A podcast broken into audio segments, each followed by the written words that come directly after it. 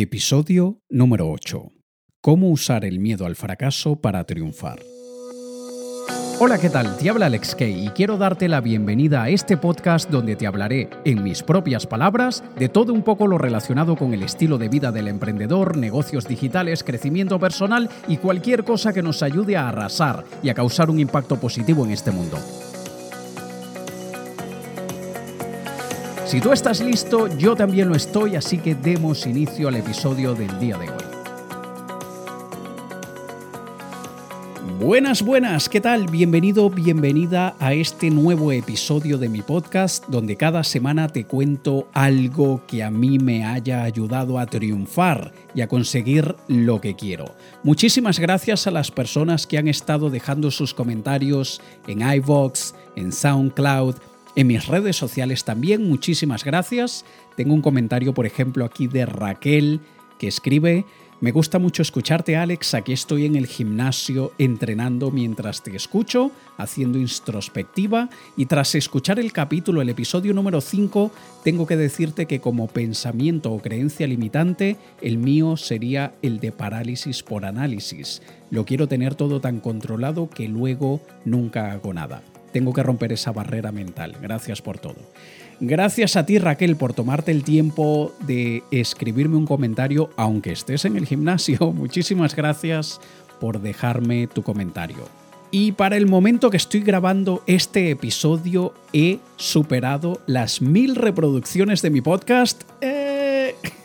Esa es la primera meta que me había propuesto, superar las mil reproducciones. Lo he conseguido en alrededor de un mes, así que vamos a por la segunda meta que serían las 10.000 reproducciones de este nuevo podcast y estimo que eso lo podré conseguir en aproximadamente 90 días. Menos de 100 días seguro llego a las 10.000 reproducciones. Luego la tercera meta sería llegar a las 100.000 reproducciones. Es así que me tomará un poquitito más. Mi meta es conseguir 100.000 reproducciones en menos de un año. Así que vamos a ver si lo consigo más o menos para esa época, espero yo que antes del año, y te pido a ti tu ayuda. Si este podcast te está ayudando, te está gustando, por favor compártelo, compártelo con personas que quieran arrasar en esta vida, personas que se preocupen por su crecimiento y desarrollo personal, porque es eso lo que quiero conseguir con este podcast, ayudar a todas las personas a crecer un poquitito gracias a estos consejos que a mí me han ayudado y por eso los comparto contigo. Por otro lado, si mis cálculos no me fallan, para el momento que salga publicado este episodio faltará alrededor de una semana para lanzar mi nuevo libro Triunfar con Miedo. Cómo tomar acción sin que el miedo sea una limitación. Y es por eso que hoy, en este episodio, he querido empezar a hablar del miedo porque tanto en este episodio como en el próximo y probablemente un par de episodios más estaremos tocando el tema de los miedos, porque no se trata de eliminar el miedo, se trata de mirar al miedo a los ojos y triunfar delante de él. Así que si estás escuchando este podcast para la fecha en que lo estoy publicando, faltará alrededor de una semana para ya estar disponible mi libro en Amazon y en otra plataforma que ya luego te contaré cuál es y puedas, si quieres, comprarlo y aprender a triunfar con miedo. Y uno de los miedos más paralizantes que tenemos es el miedo al fracaso. Muchas personas se quedan en pánico, paralizadas por miedo a fracasar y no toman acción, y no se dan cuenta que no tomar acción es ya de por sí una forma de fracasar. Así que debemos aprender a utilizar ese miedo al fracaso como estímulo para triunfar. Y lo que quiero hacer en este episodio del día de hoy, quiero regalarte uno de los capítulos de mi libro. Es decir, vas a escuchar uno de los capítulos de mi libro que hablo del miedo al fracaso y lo vas a escuchar antes de que el libro salga a la venta inclusive. Así que a continuación te dejo con uno de los capítulos de mi libro Triunfar con Miedo. Cómo tomar acción sin que el miedo sea una limitación. Espero que te guste. El miedo más paralizante. Al fracaso. He fallado más de 9.000 tiros en mi carrera. He perdido casi 300 partidos. En 26 ocasiones han confiado en mí para hacer el lanzamiento que ganaría el partido y lo he fallado. He fracasado una y otra vez en mi vida y es por eso que he tenido éxito. Michael Jordan. Desde niños fuimos condicionados a temerle al fracaso.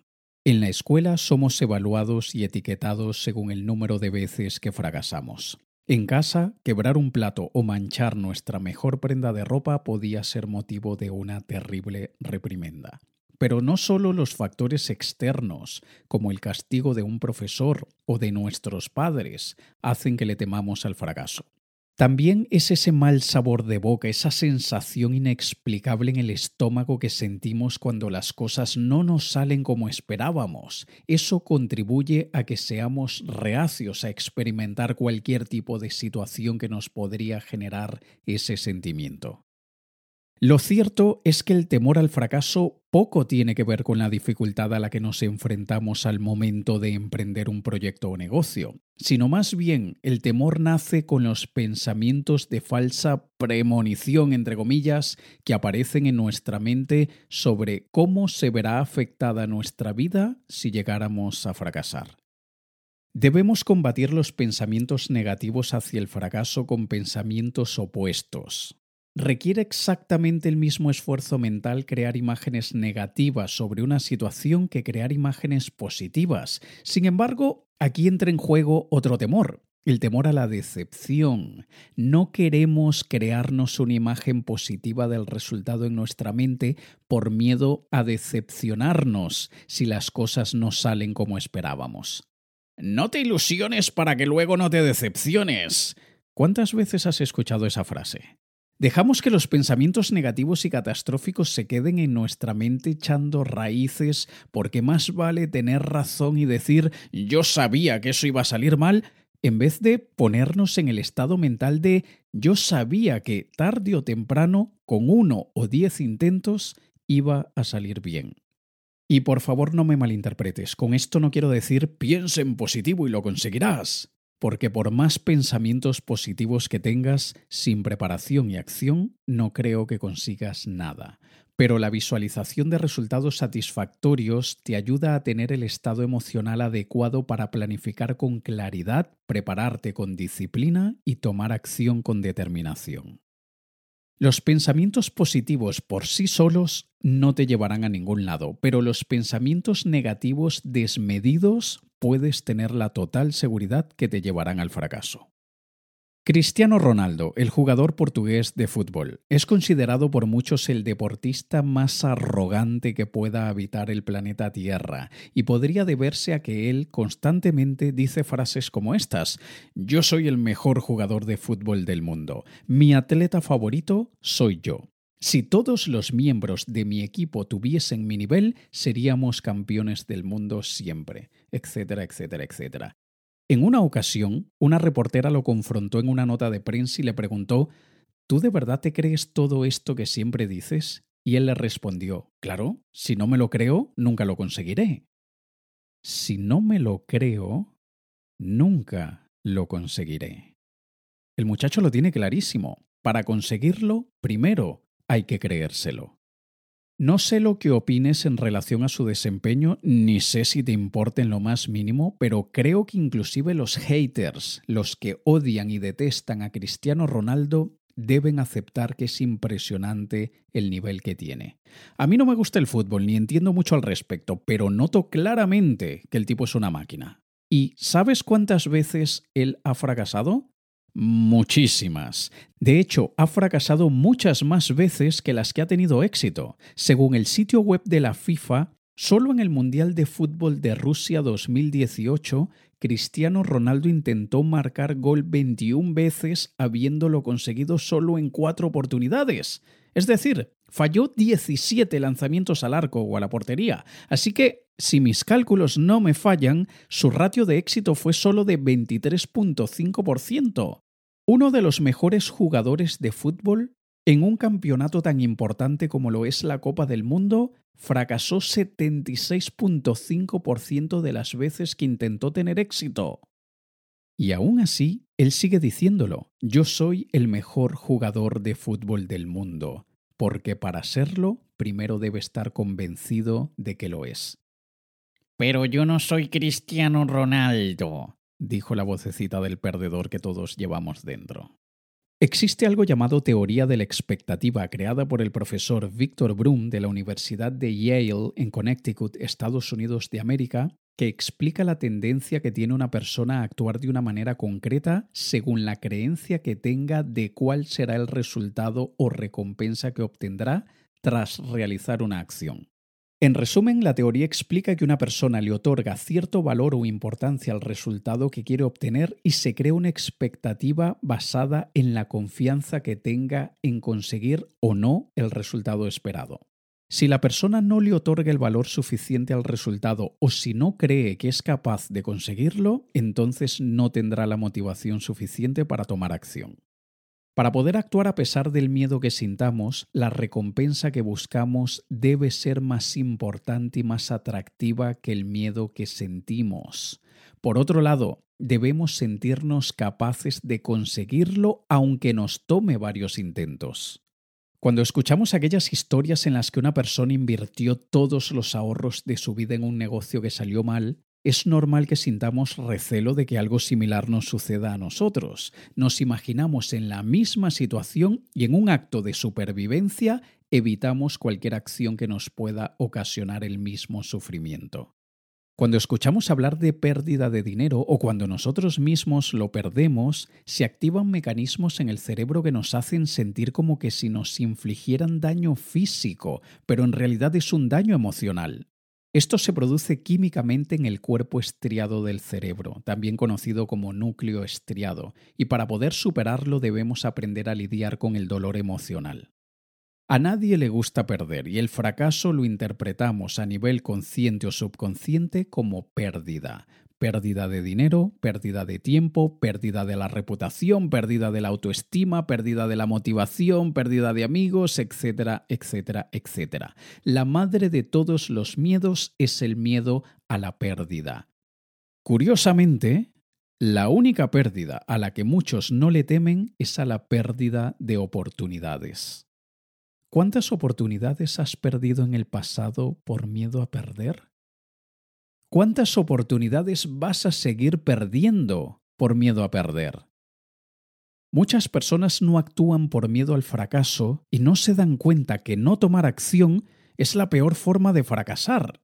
Intenta recordar algo que realmente hayas querido, pero que actualmente no tengas porque no tuviste el valor suficiente para mirar al fracaso a los ojos.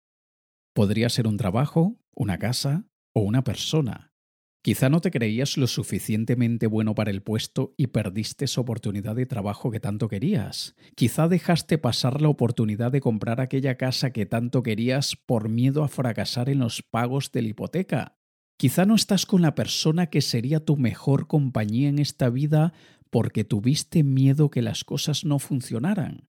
Sea lo que sea, perdiste lo que querías por no haber tomado acción. En mi opinión, eso es una forma de fracaso mucho más dolorosa. Échale la culpa a uno de los sesgos cognitivos del ser humano llamado aversión a la pérdida. Este sesgo hace que las personas prefieran evitar perder antes que intentar ganar. Perder algo que ya teníamos duele mucho más que no ganar algo que nunca fue nuestro. Por esto, la pérdida de oportunidades no se considera tan grave para muchas personas. Es mucho más doloroso perder nuestro dinero en un negocio fracasado que no llegar a ganar dinero con un negocio que podría haber sido muy exitoso si lo hubiésemos iniciado. Para que me entiendas mejor, te propongo una prueba con la que podrás determinar qué tan propenso o propensa eres a sufrir de aversión a la pérdida. Escucha con convicción la siguiente frase. Imagínatela como que si eres tú quien la dices. ¿Preparado? Aquí va. Pude haber ganado 100 mil dólares o 100 mil euros en ese negocio si lo hubiese llevado a cabo. Repito, pude haber ganado 100 mil dólares o 100 mil euros en ese negocio si lo hubiese llevado a cabo. Analiza lo que te hace pensar y sentir esa frase. Ahora, escucha con convicción e imagínate que eres tú quien la dice esta otra frase. Perdí 10 mil dólares o euros de mi propio dinero en ese negocio que me salió mal. Repito, perdí 10 mil dólares o euros de mi propio dinero en ese negocio que me salió mal. Analiza lo que te hace pensar y sentir. Ahora, ¿cuál de las dos frases te causó una peor sensación? Si la posibilidad de haber ganado 100 mil dólares o euros que nunca fueron tuyos no te causó una sensación tan mala como haber perdido 10 mil dólares o euros que tenías en tu cuenta bancaria, conseguidos con tu sudor y esfuerzo y que se esfumaron por los aires en ese negocio que fracasó, entonces sufres de aversión a la pérdida. Aunque haber dejado de ganar 100.000 de los grandes es una pérdida mucho más lamentable que haber perdido 10.000, te duele mucho más lo que perdiste que lo que dejaste de ganar. La manera como tú lidies emocionalmente con tus fracasos será la que determine tu futuro. Como lo dije anteriormente, todos traemos una carga emocional bastante compleja, pero debemos aprender a usarla a nuestro favor y no dejar que se ponga en nuestra contra. No es lo mismo fracasar que ser un fracasado.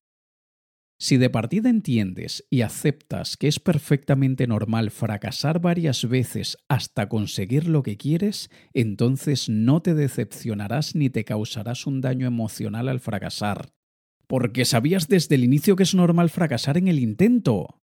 El mayor problema con el fracaso es la creencia de que nos podríamos librar de él. Intentamos caminar en puntillas con cuidado a ver si no lo despertamos y no nos devora vivos. Creemos que si vamos por lo seguro, la bestia del fracaso nos perdonará la vida. ¡Error! ¿Alguna vez has visto a un padre recriminarle a su hijo por haber caído cuando aprendía a caminar? ¿Haberlo criticado cuando aprendía a hablar? ¿Castigarlo por no poder mantener el equilibrio en la bicicleta durante los primeros intentos? Es que no es lo mismo caerse de una bicicleta cuando estamos aprendiendo que perder 10.000 euros o dólares en un negocio que salió mal, dijo la vocecita del perdedor que todos llevamos dentro. Todo se basa en nuestras convicciones. No podemos darle tanta importancia a fracasar. Como dice John Maxwell, a veces se gana y otras veces se aprende. Dennis Waitley, el autor y motivador estadounidense, lo dijo de una forma muy clara. El fracaso debe ser nuestro maestro, no nuestro enterrador. El fracaso es una demora, no una derrota. Es un desvío temporal, no un callejón sin salida. El fracaso es algo que solo podemos evitar si no decimos nada, no hacemos nada y no somos nada. El diccionario define la palabra fracaso como un acontecimiento lastimoso, inapropiado y funesto que sucede sin esperarlo o haber pensado en ello. Analizando esa definición, automáticamente podemos obtener una pista de cómo reducir el fracaso en un 50%. ¿La ves? ¿Ves la pista de la que te hablo? Escuchemos nuevamente la definición de fracaso. Acontecimiento lastimoso, inapropiado y funesto.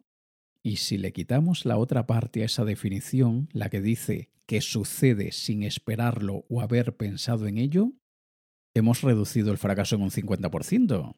Porque al final el fracaso es tan solo un acontecimiento lastimoso, inapropiado y funesto que hemos estado esperando desde que decidimos luchar por lo que queremos y hemos estado pensando constantemente en él. Para saber reconocerlo cuando llegue, invitarlo a tomarse un café con nosotros y que nos enseñe muchas de las cosas que necesitamos para prepararnos para el éxito.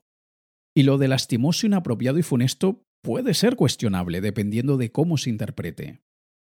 Yo desde niño he sido un ávido gamer, así es como se le dice ahora, pero en mi época se le llamaba no querer hacer los deberes por el Nintendo.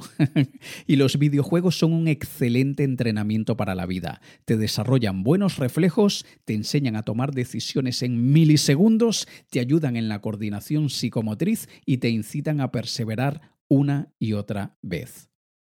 Game over. Try Again? Algunos juegan en la vida hasta que les sale el game over delante. En la primera derrota se rinden y dicen mm, esto no es lo mío. O peor aún, comienzan a desarrollar una autolástima y una convicción de que apestan en todo lo que hacen. Yo siempre he vivido la vida con el try again, con el inténtalo de nuevo, tatuado en el cerebro. Cuando las cosas me salen mal, lo sigo intentando, de formas distintas, cambiando el abordaje, las técnicas, los intervinientes, los timings, y muchas veces, luego de varios intentos, me sigue saliendo en pantalla el game over, try again, y yo respondo, por su claro que voy a try again. Claro que lo intento de nuevo. Inclusive cuando un negocio no sale bien y tiro la toalla con él, lo que estoy haciendo es cambiar de negocio para seguir intentando ganar en los negocios y en la vida. Si un negocio no va bien y decido abandonarlo, no estoy asumiendo el game over. Estoy cambiando el abordaje, el negocio, hasta conseguir el mission accomplished o misión cumplida de tener un negocio exitoso. Lo importante es tener claro cuál es el objetivo, cómo luce y se siente la victoria, para saber distinguir entre cambiar el abordaje, abortar la misión o seguir intentándolo. Yo no creo que exista ningún futbolista en el mundo que le tenga tanto miedo a perder un partido que eso le impida jugar. Simplemente no se toma tan a pecho perder.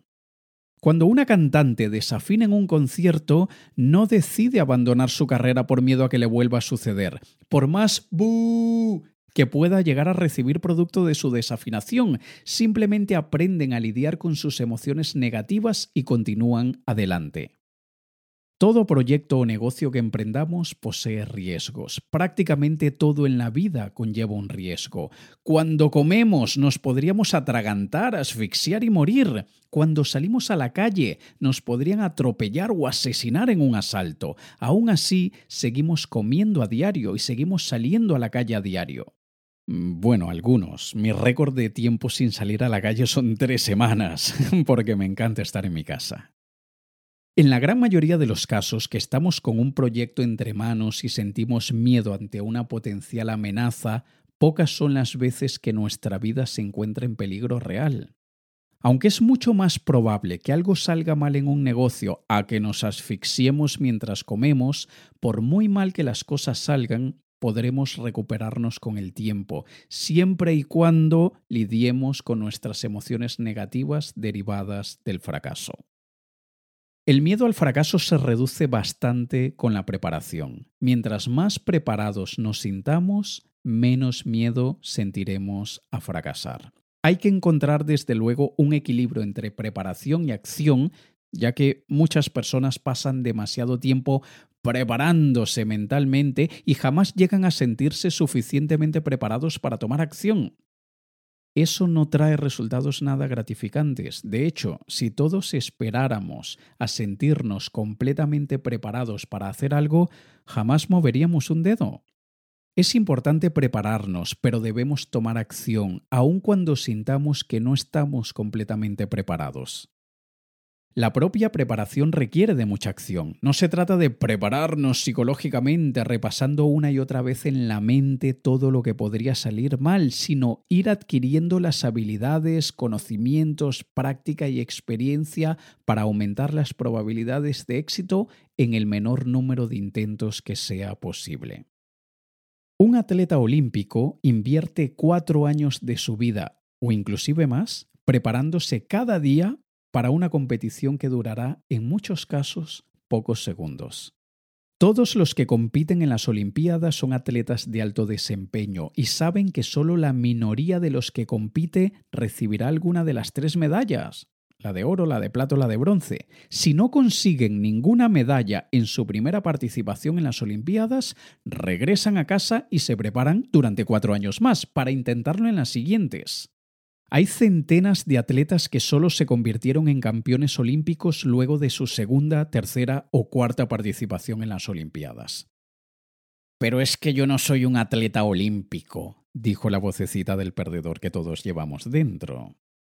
Si defines claramente la recompensa que quieres obtener, te preparas constantemente para adquirir las habilidades que necesitas, asumes que te tomará varios intentos fallidos hasta conseguir lo que quieres y desde el inicio te crees con convicción que eres capaz de conseguirlo, entonces el miedo al fracaso te incentivará para luchar por lo que quieres. En vez de eliminar el miedo al fracaso, haz que ese miedo te motive a ser mejor y a prepararte cada vez más para vencer. El miedo es tan solo una flecha que nos indica dónde se encuentra un peligro potencial. Interpreta el miedo de la misma manera que interpretas una señal de peligro en la carretera, con cautela, tomando las precauciones necesarias, cogiendo el volante con seguridad y firmeza y agudizando todos tus sentidos. No creo que al ver una señal de peligro en la carretera pares el vehículo y salgas corriendo a esconderte. Sin embargo, es eso lo que haces cuando una señal de potencial peligro, entre comillas, aparece en tu mente y te impide tomar acción. El fracaso no es un monstruo de tres cabezas al que hay que temerle, sino que debemos escucharlo y canalizarlo para planificar mejor nuestras acciones y considerar las diferentes alternativas que nos podrían llevar al éxito que buscamos. Hace varios años tuve la oportunidad de conocer la vertiente filosófica llamada estoicismo, fundada en Grecia en el siglo III a.C. por Zenón de Citio, pero difundida varios siglos más tarde principalmente gracias a Catón, a Epícteto, Séneca y Marco Aurelio. Esta escuela de pensamiento se diferencia de muchas otras porque se caracteriza por tomar acción, en vez de solo filosofar buscándole las cinco patas al gato a todas las situaciones siendo una de sus principales premisas la de tomar las adversidades u obstáculos como el camino para conseguir lo que queremos. Dicho en las propias palabras de Marco Aurelio, traducidas de la mejor manera que he podido, lo que impide tomar acción es lo que crea acción. Lo que se interpone en el camino se vuelve el camino. O como lo dijo el escritor y emprendedor estadounidense Ryan Holiday, el obstáculo es el camino. Aunque pueda sonar un poco abstracto, lo que nos transmite esta filosofía es que cualquier obstáculo o fracaso debe ser tomado como un estímulo para avanzar y como un impulso para hacer las cosas de una mejor manera. El escritor libanés Nassim Taleb dijo que un estoico es aquella persona que transforma el miedo en prudencia, el dolor en transformación, los errores en iniciación y el deseo en misión. Y aunque probablemente ya he agotado tu cuota de paciencia filosófica, te prometo que lo volveré a hacer más adelante, permíteme que te pregunte, ¿le temes al fracaso o a la vergüenza que te produce fracasar? Te lo pregunto porque es importante saber diferenciar entre miedo al fracaso y miedo a pasar vergüenza. En caso de que no sepas responder con seguridad a esta pregunta, te sugiero que te imagines fracasando sin que nadie se entere. Solo tú sabes en qué has fracasado y cuáles errores cometiste para fracasar. Si no te genera el mismo temor, entonces no te preocupa tanto fracasar, te preocupa fracasar delante de los demás, personas que no quieres defraudar y que probablemente criticarán o recriminarán tus fracasos. Por experiencia propia y ajena, te puedo decir que fracases o no fracases, igual defraudarás a muchas personas en tu camino al éxito. Cuando no es por una razón, es por otra. Debemos aprender a vivir con el nudo que se forma en el estómago cuando sentimos vergüenza por algo. En mi época como ilusionista profesional, desde el año 2003 hasta el año 2008, tuve varios momentos sumamente embarazosos. Aunque las personas saben que detrás de cada ilusión hay un truco y una técnica, igual es muy muy malo cuando a un mago se le ve el truco. Un mago crea momentos de ilusión a través de destreza manual, sugestión psicológica y artilugios técnicos. Cuando un truco sale mal, es decir, cuando se ve lo que hay detrás de la ilusión, los espectadores se sienten sumamente decepcionados e inclusive se sienten engañados. Un buen mago hace que se les olvide por un momento que hay un truco detrás de la ilusión que están presenciando, y al accidentalmente dejar ver el truco, al dejar ver que hay una técnica o mecanismo que estaba produciendo esa ilusión, el mago queda como un charlatán, en vez de como cualquier otro artista que ha cometido un error. Cuando un cantante desafina, las personas aquellas que tienen oído musical hacen una pequeña cara de uy, y a los pocos segundos se les olvida y siguen disfrutando de la música. Cuando una patinadora artística está haciendo una pirueta, pierde el equilibrio y cae, la gente suele sentir algo de compasión y pena por lo que le ha sucedido al artista. Pero cuando un mago deja que se le ve el truco, oh voy. Es como un sacrilegio para muchas personas. Cuando sentimos vergüenza, eso nos queda dando vueltas en la cabeza y en los intestinos durante días, semanas o meses. Pasamos mucho tiempo rogando que finalmente nos trague la tierra para acabar con el sufrimiento, pero es que ni un solo Dios, duende o nos hace el milagro, y la razón es muy simple. A nadie más le importa tanto como a nosotros. La vida continúa. Las personas se enfocan en sus propias vergüenzas y olvidan las tuyas muy rápidamente. Créeme, aunque sigan recordando lo que hiciste mal, cuando les muestras que estás avergonzado, les dejas ver que te sientes vulnerable por lo que sucedió, sin caer en el victimismo, claro está, y delante de ellos te sacudes el polvo y sigues adelante, entonces te ganarás la admiración de muchos y causarás que muchas personas así sea en silencio, quieran ser tan valientes y arrojados como tú. Recuerda, no se trata de eliminar el miedo al fracaso, ni se trata de no sentir vergüenza al fracasar, se trata de actuar, avanzar, progresar y mejorar usando ese miedo como estímulo para triunfar. Valiente no es aquel que no siente miedo, es aquel que sintiendo miedo hace lo que tenga que hacer para conseguir lo que quiere. Decálogo del fracaso. Te propongo que uses estos diez mandamientos como guía siempre que sientas un miedo paralizante a fracasar.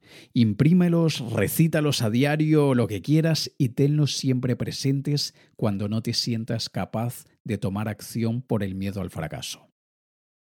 El fracaso es inevitable. Espéralo. El fracaso es temporal. Persiste. El fracaso es tan solo un ensayo. Practica. El fracaso es un maestro. Escúchalo. El fracaso es retador. Asúmelo. El fracaso es una brújula. Oriéntate. El fracaso es parte de la aventura. Disfruta. El fracaso es una lección de humildad. Aprende. El fracaso es una oportunidad de cambio. Transfórmate. El fracaso es el camino. Recórrelo. Y ese ha sido uno de los capítulos de mi nuevo libro Triunfar con Miedo. Cómo tomar acción sin que el miedo sea una limitación. Y has escuchado el capítulo que habla del miedo más paralizante, el miedo al fracaso.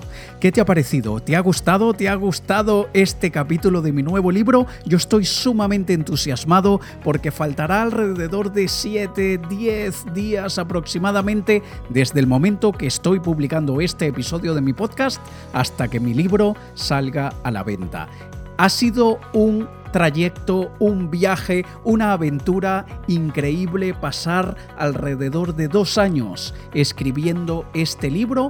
Me ha encantado, me he divertido muchísimo, me he agobiado también muchísimo porque escribir un libro requiere de muchísimo trabajo, muchísimo estudio, mucha investigación, luego mucha edición, pero no importa, sé que ha salido un gran libro, estoy muy orgulloso, alrededor de 300 páginas ayudándote a mirar al miedo a los ojos y a triunfar delante de él. Y espero que en esas casi 300 páginas, al menos como mínimo, encuentres dos o tres párrafos que te ayuden a tomar acción y que te ayuden a ser superior a tus miedos. Espero haber conseguido mi objetivo, espero que cuando lo leas completo también me dejes tu reseña en Amazon o en cualquier otro sitio, porque nada de esto tendría sentido sin ti sin que tú lo leas, sin que tú de alguna forma busques implementar todo eso en tu vida y que desde luego